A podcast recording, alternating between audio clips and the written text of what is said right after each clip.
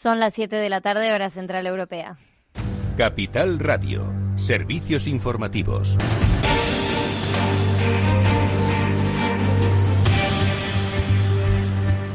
Buenas tardes. El Fondo Monetario Internacional ha empeorado sus previsiones y espera en España la mayor contracción de las economías de todo el mundo, con una caída del 12,8% este año, solo equiparable a la de Italia. La recuperación en 2021 será, no obstante, dos puntos mejor de lo esperado, con un crecimiento del 6,3% del PIB, un porcentaje idéntico al proyectado para Italia.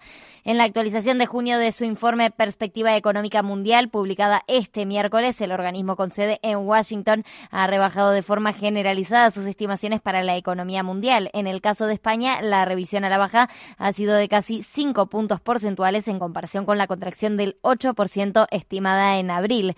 Para Nicolás López de MG Valores, esta caída podría tardar tres años en recuperarse pero de alguna manera sí podemos tener, eh, no de nube desde luego, pero si la caída, digamos, de este año del, del 12%, pues a lo mejor en tres años podría recuperarse y podríamos volver a esos niveles previos.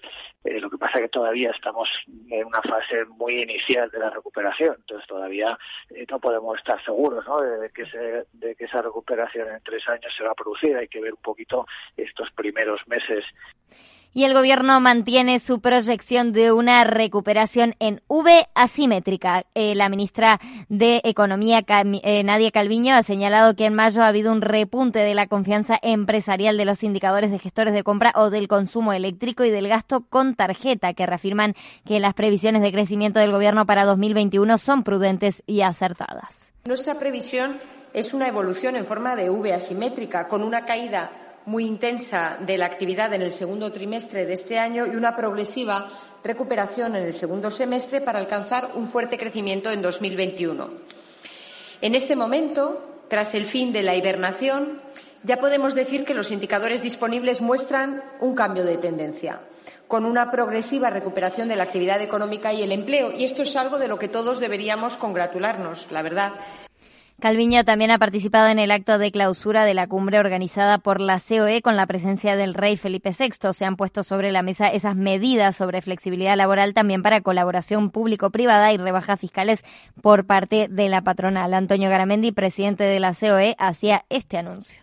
Me gustaría anunciar que desde COE pondremos a disposición de nuestro país una oficina que sirva para detectar y facilitar a nuestro Gobierno aquellos proyectos empresariales susceptibles de ser financiados por los fondos de ayuda europeos, logrando así la máxima agilidad y eficiencia en su gestión.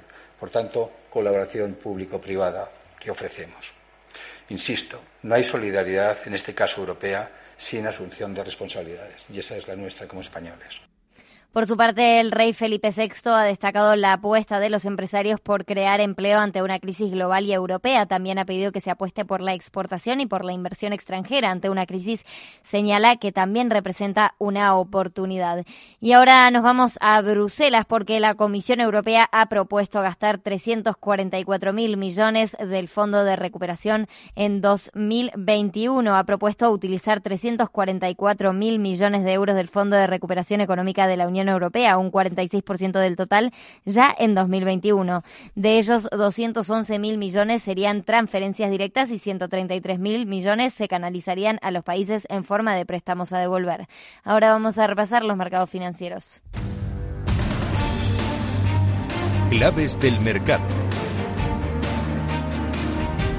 El mercado americano lo tenemos ahora en negativo. El Dow Jones que retrocede un 2,25%, 25.567 puntos. También el Nasdaq que está bajo hoy un 1,61%, 10.045 puntos. El S&P 500 2,14% abajo, 3.000 64 puntos. Miramos algunos valores del Nasdaq. Ahora en negativo tenemos a Expedia Group que cae un 7,15%. United Airlines también muy abajo, un 6,98%. Marriott International 5,04%. En el lado positivo tenemos solo a tres valores. Gilead Sciences arriba un 0,92%.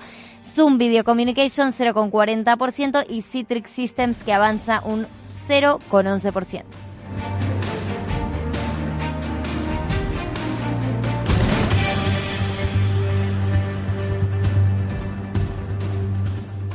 Capital Radio. Economía. ¿Está tu bufete bien posicionado en Google? El 77% de usuarios buscan los servicios que necesitan Internet. Si no te encuentran a ti, encontrarán a tu competencia. En comunicación jurídica llevamos 20 años ayudando a dar visibilidad a empresas del sector legal. Web corporativa, estrategias publicitarias, marketing en redes sociales. Infórmate en comunicacionjurídica.com o en el mail info arroba comunicacionjurídica.com. Comunicación Jurídica. Hacemos visible tu despacho. ¿Quieres aprender a invertir? En XTB encontrarás la oferta formativa online gratuita más sólida del mercado, así como una cuenta demo para que practiques hasta que estés preparado. Entra en xtb.es y apúntate. Producto difícil de entender. La CNMV considera que no es adecuado para inversores minoristas debido a su complejidad y riesgo. Cada vez son más numerosas las empresas que reconocen haber sufrido un incidente de ciberseguridad. Cualquier superficie de trabajo puede ser objeto de un ataque, desde un dispositivo móvil hasta el almacenamiento en la nube. En McAfee protegemos los datos de su negocio de manera unificada, de extremo a extremo, desde cualquier lugar, dispositivo o aplicación. Con un solo clic puede convertir su entorno de trabajo en un entorno seguro. En McAfee protegemos lo más importante para su empresa, desde el dispositivo hasta la nube.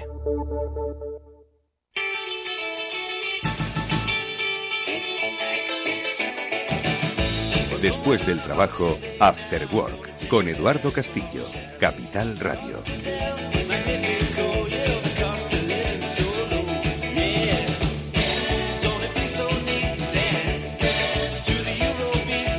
Muy buenas tardes amigos, bienvenidos un día más al After Work aquí en Capital Radio que ya comienza hoy dispuestos lo primero de todo adelantaros de qué vamos a hablar y con quién vamos a hablar hasta las 8 de la tarde, momento en el que terminará por desgracia, nuestro programa. Hoy vamos a dedicar, como lo hacemos periódicamente, eh, la primera parte de este After Work a las ideas de los que peinan canas. Sí, amigos míos, hay vida eh, empresarial y emprendedora más allá de los 40, más allá de los 50, incluso más allá de los 60. Con los especialistas de 50 Pro, con su CEO a la cabeza, Carlos Molina, conoceremos nuevos casos de emprendimiento senior, sí, de la Silver Economy, de la economía de plata, pues por aquello de las sienes plateadas. Estará con nosotros José Manuel Deben, que nos contará pues qué se le ha ocurrido pues a esas alturas de la vida, que no está nada mal para que nos inspire a otros. Y luego, por cierto, que vamos a tocar un tema que yo creo que es apasionante eh, por dos vertientes. Vamos a hablar con María Valcarce, que es directora de Sicur COVID, que es eh, una feria sobre seguridad, pues que va a tener lugar el próximo julio. Y vamos a ver, pues precisamente, como era la mítica feria de eh, seguridad, pues cómo el COVID pues marca no solo lo que allí se va a mostrar, sino que también cómo se va a mostrar, porque yo creo que va a ser pues de los primeros eventos hibridados, por supuesto, pero que van a poder ya empezar a tratar de recuperar cierta normalidad. ¿Cómo se recupera la presencialidad de IFEMA? Pues se lo preguntaremos, entre otras cosas, a nuestra invitada. Y luego un par de puntos más, que tienen que ver con la actualidad económica y política. La última la repasaremos brevemente con Javier de Vergara, al finalizar el programa. ¿Qué es lo que está pasando en el Congreso? ¿Va recuperando el pulso? Bueno, pues se lo preguntaremos y nos lo comentará. Espero. Y un apunte más. La Comisión Europea eh, tenemos novedades con respecto a la ley concursal. Le preguntaremos a nuestro profesor particular, Jesús Sarria, de INEO Corporate, pues cuáles son esas ventajas para las empresas que, ojo, sin duda están sufriendo y que quizás esta nueva transposición pues les permita tener un horizonte de esperanza y no necesariamente abocarse al cierre. Pero nosotros, rápidamente, saludamos a nuestros primeros eh, seniors que ya están con nosotros.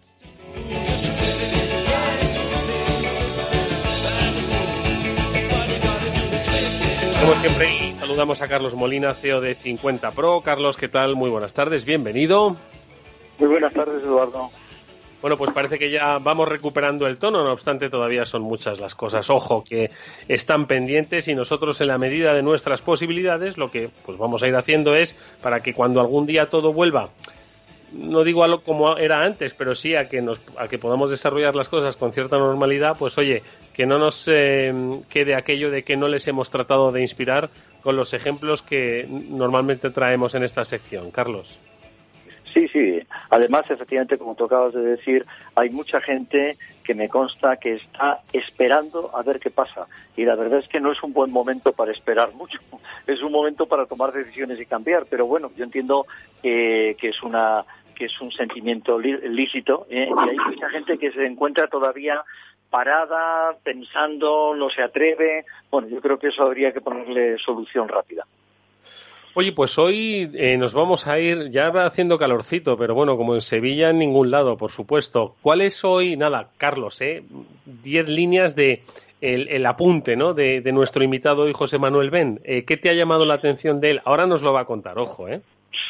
Sí, sí. Bueno, pues nada, José Manuel eh, de Ben es mm, uno de los mm, paradigmas de, de, lo que las personas, no solamente que estén desempleadas, como en nuestro caso hablamos muchas veces de senior desempleados, pero que a lo mejor no tienen una edad eh, de jubilación eh, y que cuando se llega a esa edad la gente bueno, encuentra más reticencias a ponerse en marcha. José Manuel es el tipiquísimo ejemplo de una persona que tiene muy pasada eh, su, eh, su, posible edad de jubilación, que tiene todavía muchísima fuerza y que con esa fuerza ha decidido montar un emprendimiento que es de tipo social y que eh, trata de ayudar en un tema muy concreto que es bueno pues el tema de reciclar una serie de residuos que produce la tecnología punta. O sea que él como senior bien maduro, sin embargo, claro que está perfectamente ¿eh? al tanto de los temas de tecnología punta y eso demuestra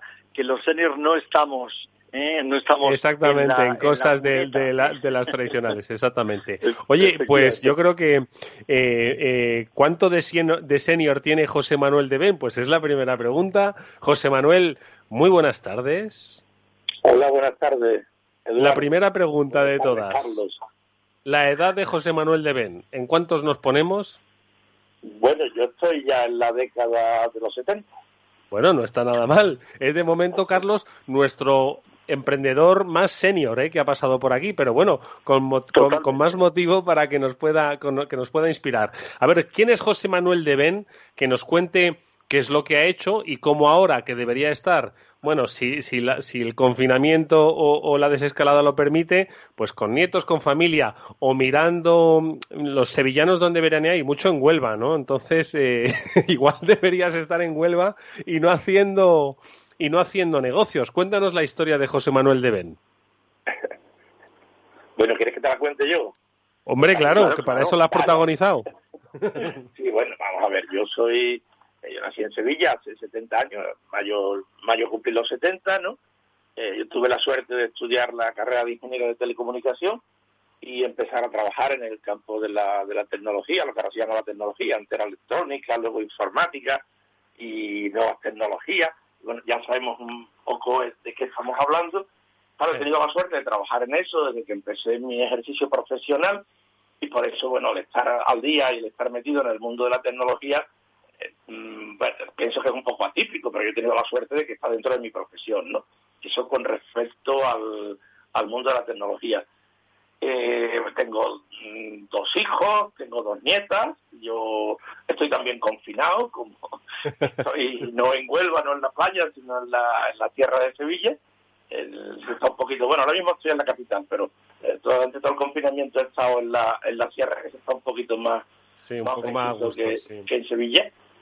Y, bueno, yo mm, siempre digo que la, para mí el tema de la edad es una cosa que se van cumpliendo años siempre uno detrás de otro, ¿no? Y mm. yo soy, bueno, pues el mismo cuando tenía 40, que cuando tenía 50, con el pelo más blanco, con a lo mejor menos, menos capacidad física, ¿no? Mm. Pero por lo demás no, no cambia tanto. Para mí el hecho de la jubilación, que llevo ya unos cuantos años, bueno, es una cuestión puramente laboral y de seguridad social puramente, es importantísimo porque el, tener una pensión razonable ya te hace que veas el mundo del emprendimiento y el mundo del trabajo pues, con otra De otra manera, ¿no? Mm. Claro, porque, José Manuel, ¿cuánto tiempo hace que estás jubilado y en ese periodo siempre te llamó la atención el mundo del emprendimiento o ha sido en estos últimos tiempos, años? Yo realmente estoy en el mundo del emprendimiento, aunque no antes no se llamaba así, pero yo estoy prácticamente vamos, trabajando, digamos, por mi cuenta y montando empresas, montando actividades desde los cuarenta y tanto, poco después de la Expo 92, eh, fue el momento de ya dejarla, de trabajar en grandes empresas y, bueno, en el sector este había posibilidades de, emprender, de lo que ya se llama emprender, y en ese sentido pues he tenido varias varias actividades, ¿no? Y bueno, Carlos me conoce a mí y un poquito más por el tema este del premio de, de acuarios y tal, ha sido en esta última etapa, que es el, un proyecto de, emprendimiento social y medioambiental que consiste en montar una red de puntos limpios para los residuos de la impresión 3D. Eh, la impresión 3D, que ya todo el mundo conoce, hace unos cuantos años había que explicarlo lo que era, ¿no?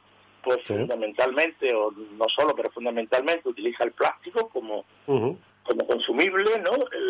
y, entonces, bueno, pues hay elementos que, que, que, piezas que salen mal, recortes que son necesarios, los llaman soporte, hacer, es decir, va generando un residuo de, de, plástico, el plástico se está utilizando para la fabricación de, piezas, que bueno, que ahora mismo todavía no es excesivo, no es comparable a otros usos del plástico, pero que también mm, va a acabar yendo a, los vertederos y, y, por ende pues a los a los ríos y a los océanos, ¿no? Y entonces la idea es recuperar eso eh, antes de que vaya al vertedero. Bueno, incluso ahora mismo no este es un tipo de residuo que no no no, no está separado.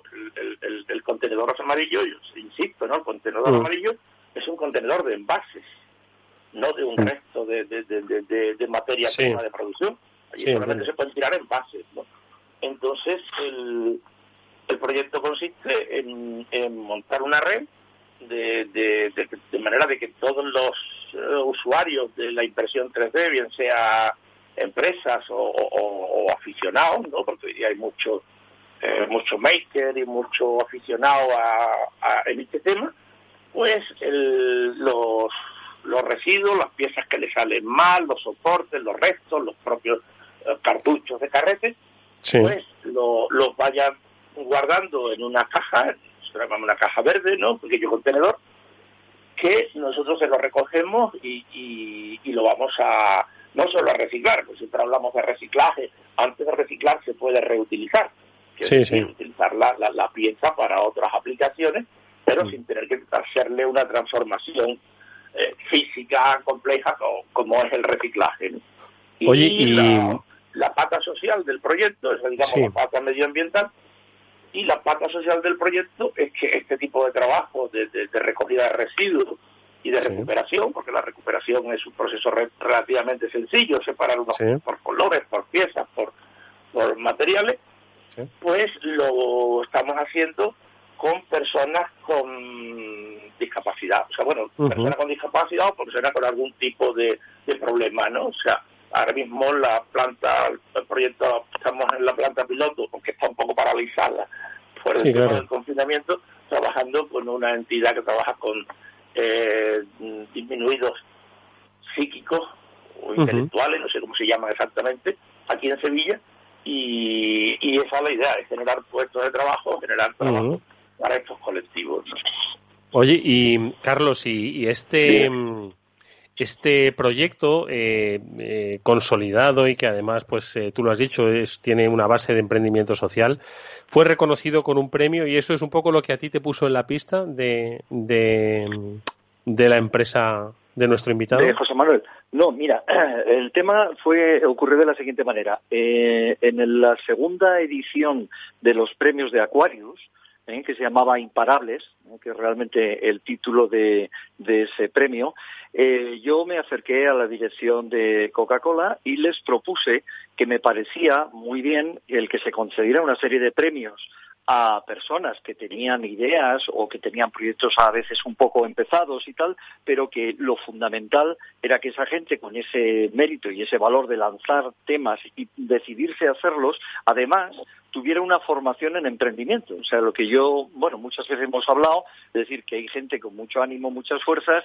pero si además no les acompañan unos conocimientos de la gestión y de lo que tiene que hacer un emprendedor, pues puede ser que en un breve plazo de tiempo no sigan adelante con el proyecto porque se les cruzan inconvenientes que no son la simple idea, sino el realizar esa idea desde un punto de vista de gestión.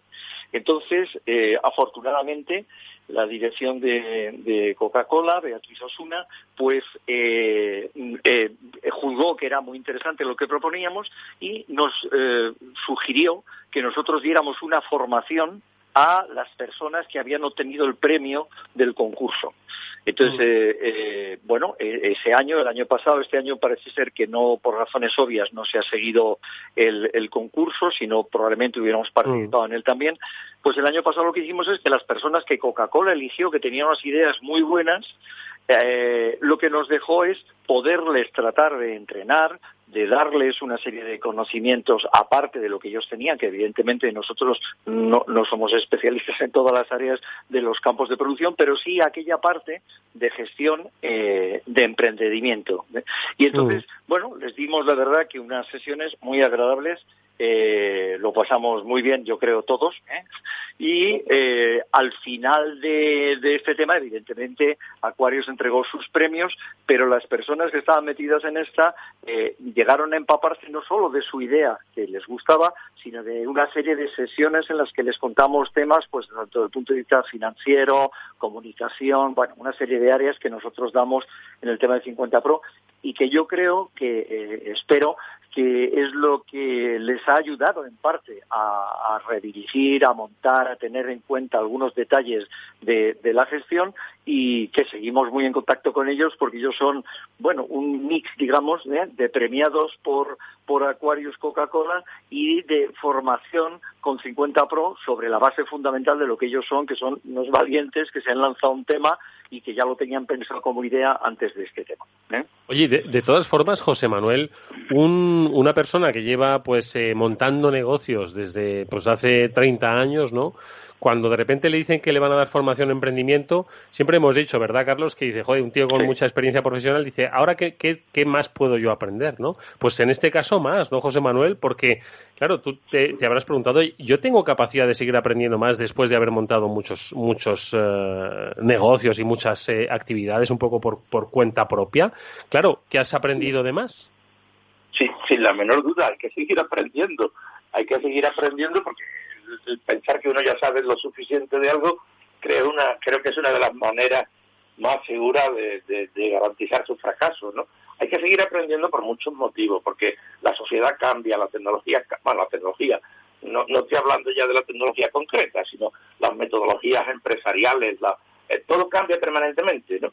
Yo tengo la experiencia de, eso, de llevar muchos años en el tema y, y, tienes que estar constantemente aprendiendo, ¿no? Entonces, es la, la, la experiencia de con 50 Pro, con el tema de Aquarius, de este Coca-Cola, pues sí, como dice Carlos, fue muy, muy interesante porque además éramos un grupo pequeño, éramos los, los cinco finalistas del, del premio, junto con Carlos y los profesores de 50 Pro que tocaba el tema en cada momento, y bueno, se estableció un ambiente muy agradable, que yo no era la formación no tiene nada que ver con la que teníamos en el colegio hace años no incluso en la universidad no es una cosa mucho más dinámica mucho más interesante de alguna manera todo el mundo aporta no y sí sí fue muy interesante a mí me ha servido y ya digo yo soy en ese sentido no he parado no porque primero estoy acostumbrado por mi profesión pues la tecnología tiene que estar constantemente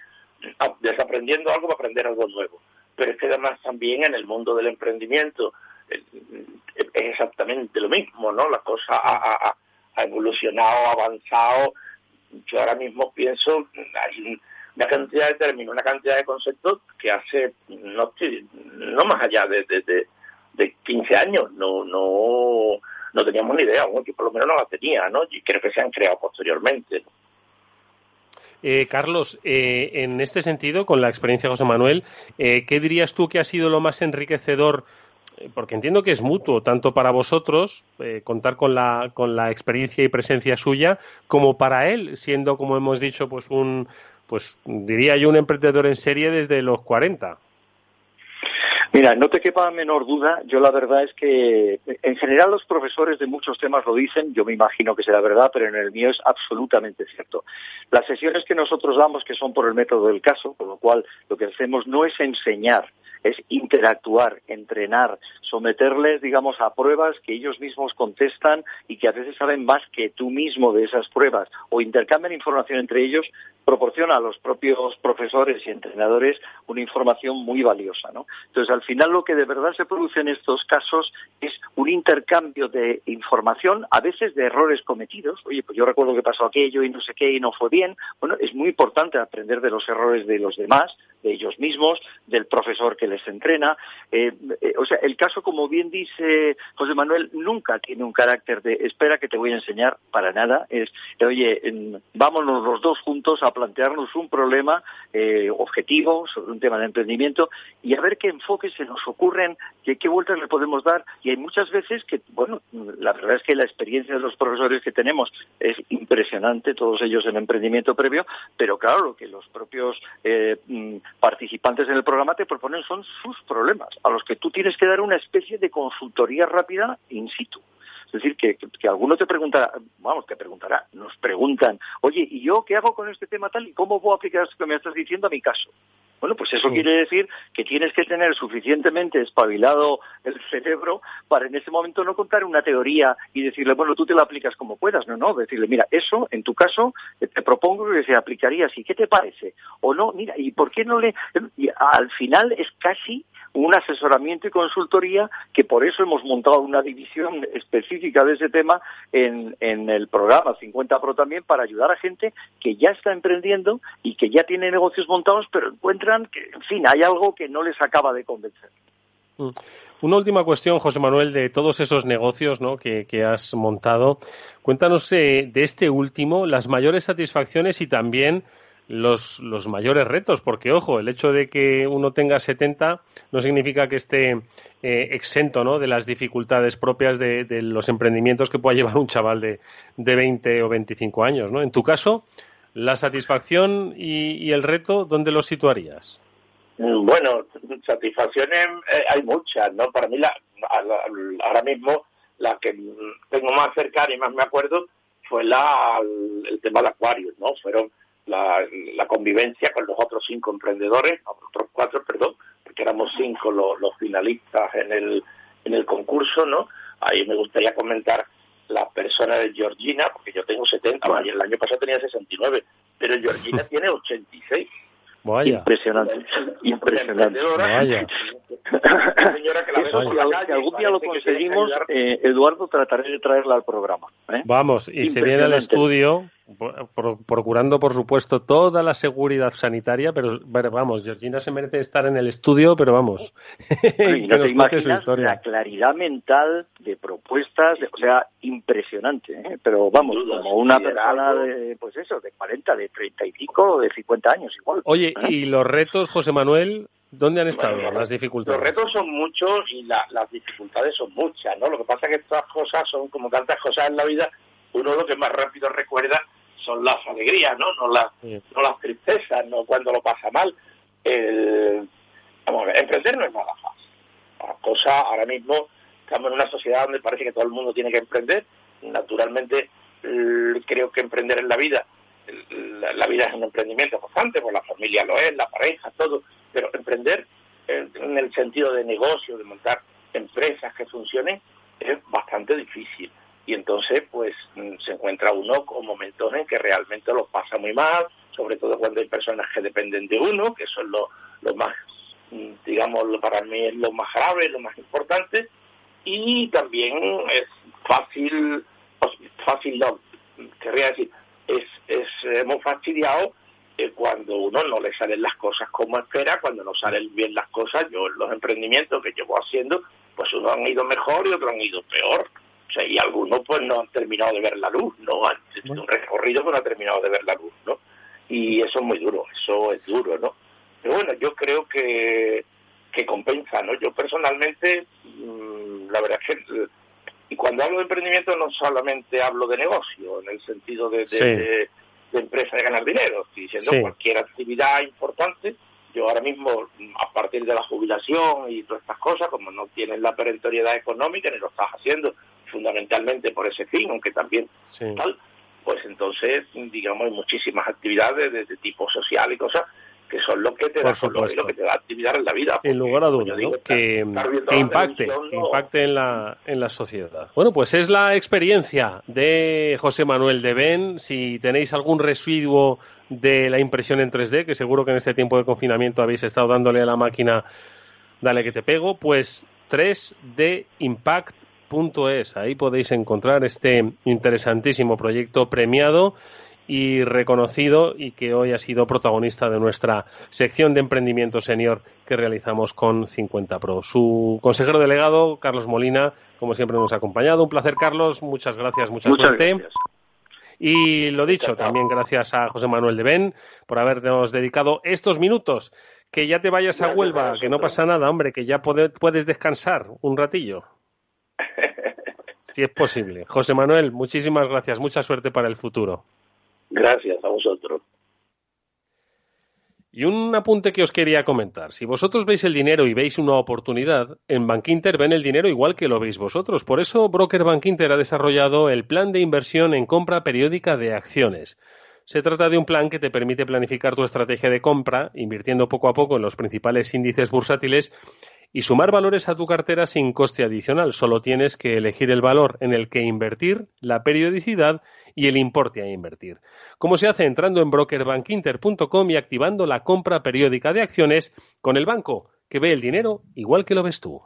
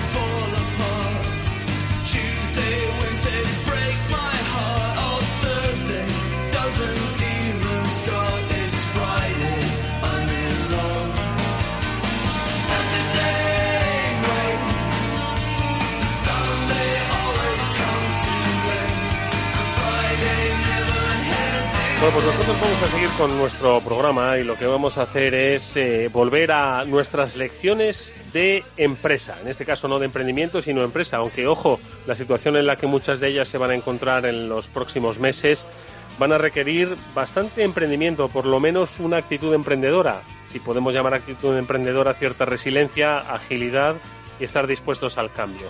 Y lo vamos a hacer porque la ley concursal, de la que hemos hablado en numerosas ocasiones, siempre hemos reivindicado que se trata de una ley no para cerrar empresas, sino para evitar que en momentos em, convulsos que impactan directamente en la línea de flotación financiera de las compañías, empresas que son viables pues no tengan que echar el cierre. Bueno, pues precisamente de eso es de lo que vamos a hablar con Jesús Sarria, que ya nos ha ido pues comentando algunos aspectos, ¿no? Sobre todo cuando estábamos en lo más profundo del confinamiento. Sin embargo, tenemos novedades y es que al final la eh, Comisión Europea eh, pues ha tomado cartas en el asunto y de alguna forma pues entiende que vivimos ahora mismo un tiempo en el que pues debemos ayudar en la medida de lo posible a, salvar las empresas o a que a estas tengan un desempeño pues mm, por lo menos bastante satisfactorio. Enseguida, como digo, vamos a, saludar a eh, Jesús Sarria, que ya nos eh, acompaña en este programa. Eh, profesor, ¿estás por allí? ¿Cómo estás? Buenas tardes. No, no tenemos a Jesús Sarria, ¿no? Bueno, pues debe ser que em, no, no, está ahora mismo en, nuestra llamada telefónica, pero sí, quien, es, quien sí está es eh, otra de nuestras invitadas que teníamos pendiente, por supuesto, hablar con ella, además que nos iba a dar unas nuevas claves sobre cómo iban a ser ahora mismo los eventos presenciales. Lo digo porque y FEMA, que ha sido protagonista estos meses atrás, precisamente porque ha dado mucha esperanza a muchas personas, ha dado alivio y salud a muchas personas, hoy vuelve a eh, recoger pues, el objeto de su, de su existencia, que es el encuentro para hacer negocios. Pero ¿cómo se hace en, en este tiempo? Pues es algo que nos va a contar María Valcarce, que es directora de Sicur COVID, porque además no solo va a ser de las primeras ferias que se hagan en IFEMA, sino que va a ser de las primeras ferias que hibriden ¿no? la presencialidad y también el formato online y sobre todo que si es una empresa dedicada a la seguridad, ¿cuánta seguridad va a requerir el COVID? De ahí su protagonismo. María, ¿qué tal? Muy buenas tardes. Hola, buenas tardes. Oye, María, em, entiendo que un poco de vértigo, ¿no? Con Sicur COVID, porque eh, estamos ya en la nueva normalidad. Ojo que todavía hay que tener pues muchísima precaución, pero es una feria que va adelante, es una feria que tiene como objeto además eh, eh, proveer de seguridad pues a todos los entornos que ahora mismo vamos a necesitar en las empresas, en las tiendas, en pues aquellos entornos de la vida social y económica, pero al mismo tiempo es un nuevo formato el que desde IFEMA vais a realizar porque ojo que la presencialidad tiene que seguir combinándose con la virtualidad. No sé por dónde empezar, si por el formato o por los componentes, María. Bueno, pues como, como tú quieras, yo te cuento todo. Eh, realmente eh, has explicado muy bien en la introducción lo que queremos hacer, ¿no? Queremos ponernos al servicio de, de la empresa española para ayudarles a que puedan retomar su actividad en condiciones de bioseguridad a través de una plataforma online que permite el contacto entre proveedores y, gente que busca soluciones para protegerse en este entorno post-COVID. Y bueno, y este contacto se puede producir de manera virtual y también de manera presencial, bueno, pues se pueden agendar reuniones que se producirán en IFEMA. Mm. Eh, Pero realmente, digamos que la actividad eh, presencial es prolongada en el tiempo, es desde el 1 de julio que abriremos la plataforma y que empezarán a inscribirse, eh, bueno, pues interesados, hasta el 30 de septiembre la queremos tener funcionando y citas presenciales se producirían en julio en IFEMA, pues es, como una reunión por cita previa en, de una manera pues muy controlada, ¿no? Nosotros el acceso al recinto pues estará protocolizado, en fin, eh, observaremos por supuesto todas las medidas de seguridad y es para rematar un poco pues aquellos contactos que precisen pues de una muestra de producto en directo proporcionar unas salas en IFEMA para que se pueda hacer, ¿no? De momento una ventana en, en julio es lo que vamos a hacer para lo presencial. Si hace falta más adelante en septiembre abriríamos alguna otra. Pero bueno, digamos que descansa este evento en esa plataforma que está orientada a, ese, lo decimos, no sé por qué siempre en inglés, ¿no? Lo del matching, o sea, como el, poner de acuerdo eh, oferta y demanda, solución con problema y, que, se, que se puedan hablar, que puedan intercambiar información o hacer reuniones tanto virtuales como presenciales. Oye, María, eh, o sea que es un, es un planteamiento, la verdad es que muy novedoso, pero muy lógico, ¿no? Que responde pues un poco a esta nueva circunstancia. Eh, la virtualidad se ha mostrado como una herramienta pues eh, fantástica, pero al final estamos hablando de, objetos que son físicos, ¿no? Y que exigen pues también pues una presencialidad y también pues una toma de contacto, es decir, que no se pierda el negocio, el negocio humano. Y más además en, en un tema que yo creo que va a interesar pues a toda la comunidad empresarial, desde un pequeño comercio hasta eh, las instalaciones de una, de una gran compañía, porque el Sicure Especial COVID o sea, Sicure era es una feria, ¿no? Que siempre se ha dedicado al mundo de la seguridad, pero ojo, hoy la seguridad viene por el control sanitario, ¿no? Y, y, este, y el hecho de que sea un, un, digamos, una edición especial hace que prácticamente todas las empresas eh, eh, que van a participar como expositores, ¿no? Vamos a decirlo así, pues se dedican a ofrecer mm, pues material, tecnología, eh, adaptación de los entornos profesionales a las normas de seguridad que va a imponer esta, esta nueva situación, ¿no? Eso es. Eh, nosotros lo que queremos aquí es un poco contribuir, ¿no? Desde nuestra posición a que la gente que está retomando actividad y que pues hay, hay bastante información, pero al final hay mucha gente también pues con, cierta desorientación, ¿no? Entonces, eh, bueno, pues intentar, por un lado, reunir en esa plataforma mucha información de entidades solventes, ¿no? Que puedan contar eh, protocolos, que puedan explicarnos pues qué medidas son eficaces. Eh, un poco para diferenciar, ¿no? En toda esta oferta que se está produciendo, pues qué sirve para qué, ¿no? Y luego, eh, unos eh, seminarios, unos, unos vídeos, unos contenidos explicativos que nos van proporcionando, pues desde entidades dedicadas al mundo eh, este de, la, de, los protocolos y de la acreditación de protocolos hasta eh, patronales de distintos sectores que recomiendan a sus a sus socios, ¿no? Y luego, pues una vez que uno sabe qué tiene que hacer a los proveedores en la plataforma. Ese es un poco nuestro sentido. Nosotros siempre estaremos con los eventos presenciales. Pensamos que la, la relación presencial tiene como un valor añadido eh, sobre, sobre lo online, ¿no? La gente necesita verse, la, la confianza en los negocios se genera en el cara a cara, pero en este momento, bueno, pues era necesario, mm, nos parecía, ¿no? Poner en contacto, pues eso, soluciones con, con problemas, ¿no? Y no podíamos hacer una feria al uso, ¿no? Entonces, bueno, pues, pues hemos generado esto. Es la primera vez que utilizamos una herramienta de esta naturaleza y en adelante lo que haremos es seguiremos desde septiembre con nuestras ferias presenciales, por supuesto aplicando todos los protocolos eh, de sanidad eh, que, que se requieran y eh, iremos también acompañando nuestras sedes presenciales de herramientas de este tipo cada vez más sofisticadas. Es una herramienta que está dotada de inteligencia artificial y entonces pues ayuda a encontrar ese, ese macheo ¿no? entre, entre oferta y demanda y iremos, bueno, pero ah, eh, en el momento en que retomemos los eventos presenciales, pues esto será un complemento que optimice la experiencia presencial. Bueno, pues yo creo que es una interesante oportunidad para todas las empresas que efectivamente, como decía nuestra invitada, se están preguntando qué deben hacer, ¿no? ¿Qué deben implementar pues para garantizar la seguridad de sus empleados, de sus proveedores, de sus clientes y tienen dudas porque hay demasiada información. Bueno, pues del 1 al 30 de septiembre en online y el 14 y 15 de julio en presencial, pero ojo, con, con, cita previa. Yo creo que es una muy buena oportunidad que esas dos primeras semanas de julio, en la primera semana de julio, uno pues se informe a través de, esa virtualidad de qué hay y que trate de organizar alguna cita.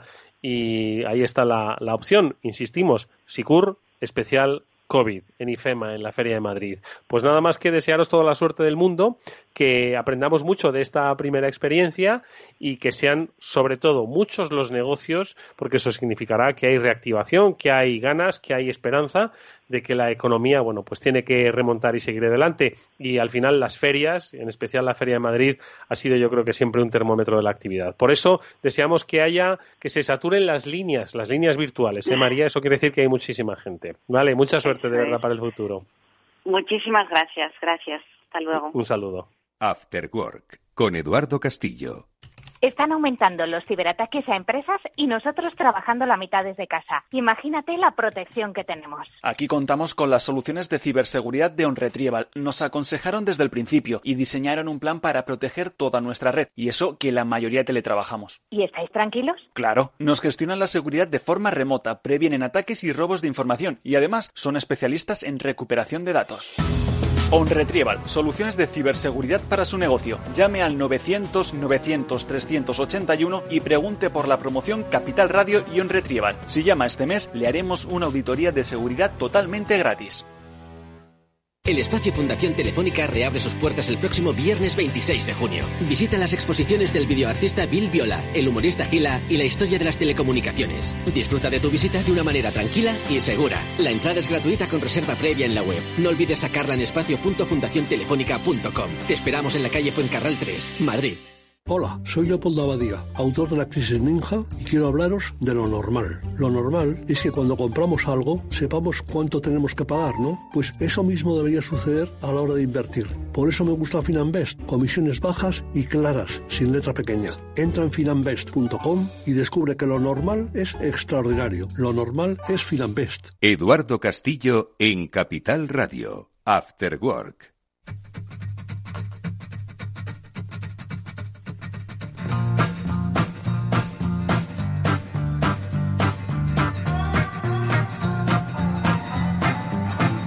Pues eh, rápidamente le vamos a pedir a nuestro profesor Jesús Arria, director de inversiones de Ineo Corporate, que nos explique qué de novedoso hay en la ley concursal de la que tanto hablamos estas pasadas semanas y que hoy tiene como protagonista la Comisión Europea. Jesús, ¿qué tal? Muy buenas tardes. Lo digo para que las empresas, ojo, sepan a qué se pueden atener y que no eh, vean el final, eh, por muy difícil que esté la cosa. Buenas tardes, amigo. ¿Qué tal, Eduardo? Encantado de saludarte. Oye, ¿qué es lo que ha cambiado? Si es que ha cambiado algo, o por lo menos qué es lo que deberían saber, eh, ya que la Comisión Europea pues quiere ¿no? Eh, que, las, eh, que la ley concursal en los diferentes países pues sea todavía más una herramienta de salvar ¿no? a, las, a las empresas viables pero que tienen dificultades derivadas pues de situaciones como esta. ¿Qué es lo que ha cambiado? ¿Qué, deberías qué deberíamos destacar? Bueno, en el marco eh, regulador europeo, la directiva eh, 2019-1023, que es el, la, ley concursal, por así decirlo, a nivel europeo, ¿vale? Em, pretende armonizar una serie de, de, de instrumentos y de situaciones por medio de las cuales se puede aumentar la eficiencia en los procedimientos de reestructuración de insolvencia a nivel europeo para eliminar los obstáculos de la, en la circulación del capital y en el establecimiento de las empresas eh, que resultan de las diferentes normativas que hay en el ámbito europeo, ¿no? Entonces, en ese, en esa situación, eh, actualmente acabamos de tener un, un, un hecho jurídico que es el, el texto refundido de la ley, de la ley de concursal a nivel local, eh, pero ese texto refundido realmente no es una transcripción o no se ha transcrito eh, eh, parte de o buena parte de la directiva que, que, que, se ha promovido a nivel europeo, ¿no? principalmente la directiva a nivel europeo tiene unos, unos, unos, unos pilares, ¿no? Sobre los cuales pretende dar esa eficiencia a, los, a la solución de las insolvencias, que principalmente se basan en, en, lo que es la buena fe, la transparencia y principalmente la previsibilidad. O sea, mm, apoya mucho las situaciones previas a las insolvencias para que se detecten de un, en unas fases muy temprano para poder de que haya una, una, un mejor ajuste o una mejor adecuación de los instrumentos a aquellas empresas que son eh, viables, pero que tienen una situación financiera eh, mm. eh, o están atravesando una situación financiera coyuntural. Entonces, de tal forma que la ley pretende, o este entorno europeo, o esta directiva europea pretende evitar, lógicamente, la, la pérdida de trabajos, también pretende evitar la pérdida de valor eh, de, para los acreedores en sus, en, sus, en sus posiciones en las distintas empresas y también, por otra parte, que es importante, eh, pues preservar el conocimiento y las capacidades, ¿no? Porque eh, en el momento en que se pierde una empresa, eh, se pueden perder ese tipo de situaciones. También se puede inhibir de alguna manera el espíritu empresarial, ¿no? Cuando no hay una doble, una, una segunda oportunidad o cuando eh, encontramos que los periodos eh, de inhabilitación son muy amplios, pues eso genera una cierta aversión a la actividad empresarial, cuestiones que son las que esta normativa pues quiere poner eh, sobre la marcha, sobre la mesa en, las, en las distintas entornos o en los distintos estados para una cuestión muy importante es que, como mencionaba inicialmente, eh, se promueva la circulación y la, y la, y la libre disposición de, entre, las, entre los estados de los capitales. No solamente para el establecimiento de empresas, sino que hay unos fondos, tanto de deuda como de equity, que se especializan en operaciones de turnover, de, reestructuración, los cuales deben de tener unas garantías para que puedan acudir a los distintos estados mm, con garantías eh, y para que puedan poner dinero y puedan poner recursos en este tipo de compañías de una manera armonizada y que se encuentre en un entorno eh, que beneficie eh, la situación a nivel interno de la Unión Europea para que se haya ese flujo y esa eficiencia en cuanto a los pues, instrumentos de insolvencia. Tiene toda la lógica del mundo si estamos en Europa que esa ley concursal no tenga ese carácter transnacional ¿no? y que permita y sobre todo cuando es un problema común, ¿no? Eh, como son las crisis financieras derivadas de COVID o de crisis financieras mundiales, pues que se pongan medidas pues para eh, permitir la viabilidad de las mismas. Seguiremos hablando en profundidad, pero las líneas maestras nos las ha dado como siempre nuestro profesor particular Jesús Arria, director de inversiones de Ineo Corporate. Profesor, gracias como siempre, un fuerte abrazo. Un abrazo, Eduardo. Hasta la próxima. Hasta pronto. Vamos a dedicar estos últimos minutos rápidos a analizar algo que mm, hacía tiempo que no lo hacíamos, que es la política de nuestro país. Lo dejamos para el final, eh, así no nos ponemos de mal humor al principio del programa y hemos permitido conocer historias interesantísimas. O igual no tenemos por qué ponernos de mal humor, porque la política, pues ya con la normalidad entiendo que también tiene que tender a volver a la normalidad. ¿O no son normales los políticos de nuestro país? Javier Ruiz de Vergara, es especialista en periodismo político. Javier, ¿cómo estás? Buenas tardes. ¿Qué tal? Buenas tardes, ¿cómo estáis? ¿Qué tal tú? Mm, eh, contento, ¿no? De, la desescalada, Javi, me figuro, ¿no? Bueno, pues, pues eh, vamos viendo despacito cómo se produce el plan del gobierno para la desescalada y, con cierta precaución, viendo estos primeros brotes que se van produciendo y sobre todo lo, lo que algunos expertos critican que está pasando en los aeropuertos, que no parece que haya una hoja de ruta muy muy seria para los controles de los aviones que vienen de allá. Así que muy atentos. Muchísimo ojo, muchísimo ojo. Oye, ¿y en, el, y en el Congreso quién controla a nuestros políticos? ¿Cómo está la cosa? ¿Está un poco más calmada? Ahora ya solo tenemos ojos para elecciones vascas y, y gallegas, además después de esos datos pues muy, muy satisfactorios para algunos eh, que ha arrojado el CIS. Bueno, pues como hemos pasado la fase de esos grandes debates de las prórrogas de los estados de alarma que nos ha dejado eh, algunas sesiones bastante ásperas. Ahora estamos ya un poco viendo a la normalidad también en el debate parlamentario y con un poco esto que solemos hablar alguna vez del que hay de lo mío. Entonces cada uno va preguntando de lo suyo. Los, los nacionalistas y los independentistas catalanes van preguntando por su mesa de negociación. Ahora está un poquito eh, en boga el asunto de, de, los Gal y Felipe González. Y vamos dejando poco a poco, salvo el PP que sí que está los miércoles de la sesión de control introduciendo preguntas sobre específicas sobre la gestión de, del coronavirus y sobre la política de la cifra de fallecidos, pero también incluso en el Congreso estamos volviendo poco a poco a la, a la normalidad de antes de la pandemia, es decir, a un grigay en el que no parece que van ni van a abordar los asuntos vitales que preocupan a los españoles, ni tampoco parece que van a llegar a un consenso. Vamos a ver cómo acaba la Comisión de Reconstrucción, que es donde algunos tienen depositadas las esperanzas y yo, desde luego, muchos no. Mm. Oye, y, por tanto, ¿dónde, dónde eh, fijamos el debate ahora? Eh, ¿En los presupuestos, eh, como bien has explicado, en el que hay de lo mío? ¿O estamos a las puertas del verano y hasta septiembre, octubre aquí no va a haber actividad política alguna, salvo las elecciones, como digo? Bueno, yo creo que, dado que el viernes entramos en campaña electoral en Galicia y en el, y en el País Vasco, se va a producir el típico parón de 15 días para la campaña, sobre todo porque además los líderes políticos se van a volcar, como suele ser habitual, en, las dos eh, citas porque Sánchez se juega un poco en, ambas, en, ambos territorios porque va a ser el primer examen después de la gestión. Y sobre todo porque en Galicia las perspectivas para el PSOE no son nada buenas, mejores son en el País Vasco porque parece que va a volver a reeditar la coalición con, con el PNV y porque el PP, pues al revés, se juega un triunfo evidente de Pablo Casado si Feijóo consigue mayoría absoluta y es posible que se arriesgue a un batacazo en el, en el País Vasco. Así que no creo que en 15 días a partir del viernes se vaya a hablar de mucho más que de elecciones y vamos a ver sobre todo cómo se, se mezclan campaña electoral, mítines y cita electoral del domingo 12 de junio con, con la pandemia, ¿no? Porque van a ser unas elecciones un poquito inusuales y particulares. ¿Cómo se va a votar? Con mascarilla y con metro y medio. En Corea tuvieron elecciones y así venían las fotos, con mascarilla y con metro y medio.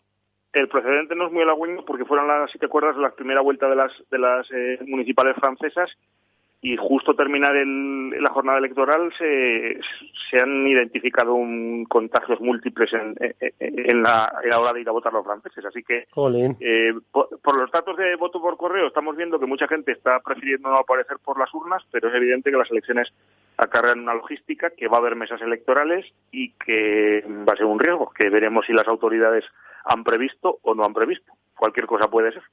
Oye, Javi, y mm, con estos resultados que has comentado, ¿no? Y que adelantaba el CIS, ¿no? Que ojo que todo puede cambiar, ¿no? Porque el CIS, claro, se critica para unas cosas y se, y se elogia para otras, ¿no? Según te, según se, te, convenga, ¿no?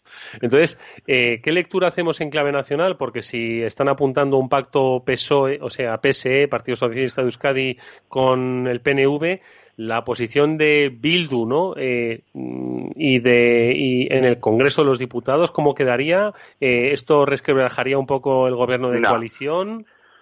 Seguramente estas son las elecciones más previsibles tanto en Galicia como en el País Vasco de las que hay en España y seguramente no van a trastocar nada en el escenario nacional porque todo se da por descontado. Se da por descontado que Feijóo va, a revalidar la mayoría absoluta, salvo sorpresa, y se da por descontado que en el, gobierno, en el País Vasco va a gobernar PNV con el Partido Socialista. Y se da por descontado que ni, ni lo que pase en Galicia ni la alianza en el País Vasco va a alterar las mayorías para los presupuestos que, oscilan más ahora por lo que vaya a hacer Ciudadanos y sobre todo por lo que vaya a hacer Esquerra Republicana, que también tiene una cita electoral a la vista y está un poco dando bandazos en base a su, a, su retrovisor con, con por Cataluña. O sea que no creo que ni los resultados de Galicia ni del País Vasco vayan a alterar mucho lo que vaya a pasar en los próximos meses en el, en el escenario nacional, en el Congreso de los Diputados. Oye, Javi, yo creo que si ahora mismo un millennial se interesa por la información política, que ojo que los hay, ¿eh? Hay que tratar de encontrarlo, pero los hay. De repente ve que en el Congreso de los Diputados va una cosa que se llama GAL y de repente escucha pues el, eh, el, nombre de Felipe González. ¿Qué debería pensar? Eh, si yo te digo a ti, Javi, Felipe González, eh, pero ojo, que estamos en el año 2020, todavía en el peor momento de la pandemia global, Estamos hablando del GAL y de Felipe González. Pues seguramente que muchos españoles habrán tenido que ir corriendo al Google a saber, a, informarse sobre qué es eso. Y no te digo nada de, otra moción que hubo la semana pasada sobre la retirada de las medallas a, la policía Billy el Niño, que por cierto falleció víctima del coronavirus, y no te digo nada si, si hablamos del derribo de las estatuas y de las vandalizaciones que se dice ahora Fray pero Serra pues que seguramente hay dos generaciones de españoles con derecho a voto que van a tener que ir a Google, que seguramente no van a ir siquiera, pero, pero que estoy seguro que no saben ni quién es Felipe González y mucho menos que, fueron los GAL. Pero ¿y por qué Felipe González ahora es protagonista?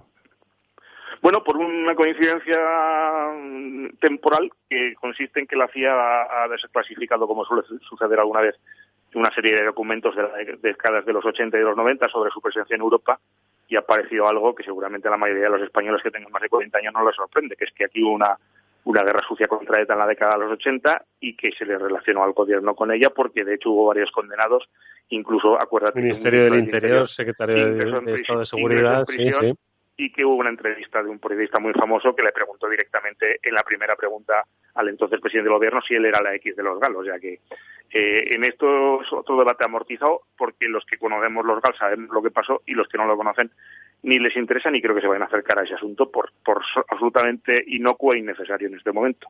Oye, y la CIA y, no desclasifica lo de lo de Kennedy, Joder, que pasó mucho antes y aquí todavía no sabemos nada. Bueno, ¿sabes la cosa? Con los archivos de la CIA, como con los archivos del Vaticano, siempre hay mucho morbo, pero normalmente siempre eh, eh, desclasifican digamos, mm, cosas para los historiadores sin la mayor importancia porque lo que realmente eh, puede tener su, su intríngulis y, su expectación, eso evidentemente nunca lo van a desclasificar. A mí me ha sorprendido ahora mismo, primero porque además si uno sale del informe que yo me lo he leído, tiene una simpleza bastante característica y el que lo redactó es como si hubiera hecho un, un resumen de prensa de aquellos años. Es decir, que que evidentemente hubo una banda terrorista que cierta relación tenía con el gobierno, pues, pues no parece que...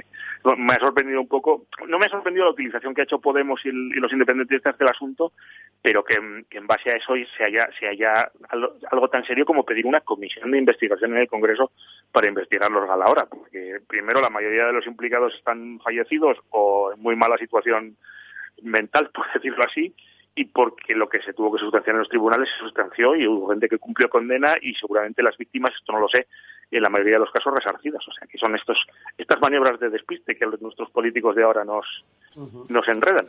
Es, es, este país es genial, la verdad. Eh, hay pan, pues hay circo, bueno, pan que no falte. Falta empleo y sobre todo hay mucho morbo el que se desprende de los medios de comunicación. Nosotros tratamos de rebajarlo al nivel de un análisis sosegado, el que siempre nos da Javier Ruiz de Vergara, que es especialista en periodismo parlamentario y que es nuestro amigo y al que le deseamos la mejor de las desescaladas posibles.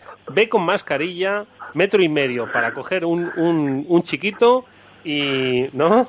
y los pinchos que los disfrutes en Bilbao, Javi. Lo mismo para vosotros y un abrazo muy fuerte. Cuídate mucho. Un saludo. Bueno amigos, pues eh, ya lo habéis oído. Un poquito de prudencia, eh, jóvenes y mayores, mantener la distancia de seguridad, porque los brotes verdes de la economía de momento no se ven. Estamos viendo los rebrotes de la pandemia. Así que, ojo con las distancias. Néstor Betancor gestionó técnicamente el programa. Os habló Eduardo Castillo. Nos vamos. Hasta mañana. Adiós.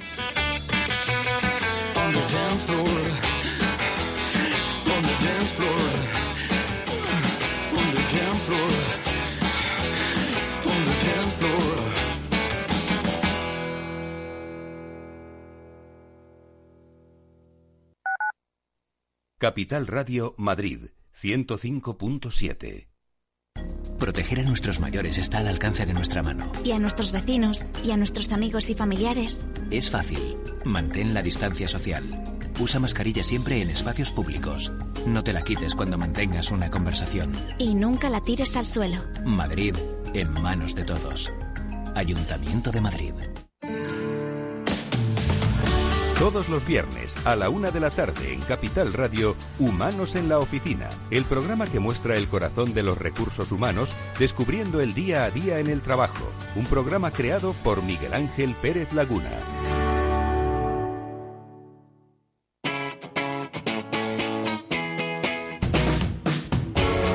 Capital Radio. Despierta la economía.